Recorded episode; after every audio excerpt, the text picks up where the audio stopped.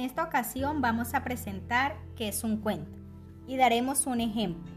El cuento es una narración o texto narrativo donde se relatan diversas situaciones o hechos que viven unos personajes en tiempos y lugares determinados.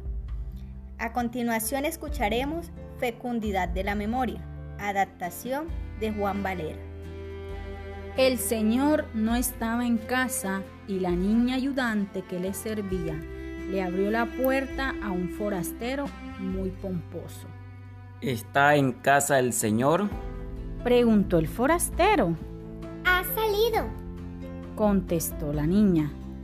Cuánto lo siento, exclamó el forastero. No traigo tarjetas de presentación. No se apure, diga su nombre, yo tengo buena memoria y no olvidaré su mensaje. Pues bien, diga usted al señor que ha estado aquí a visitarle don Juan José María Díez de Vanegas, caballero 24 de la ciudad de Jerez.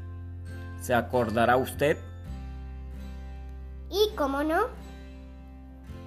Dijo la niña.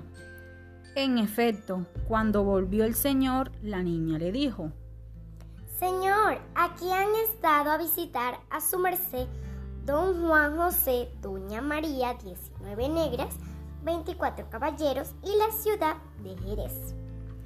Acaban de escuchar el cuento Fecundidad de la Memoria de Juan Valera. Que tengan todos un buen día.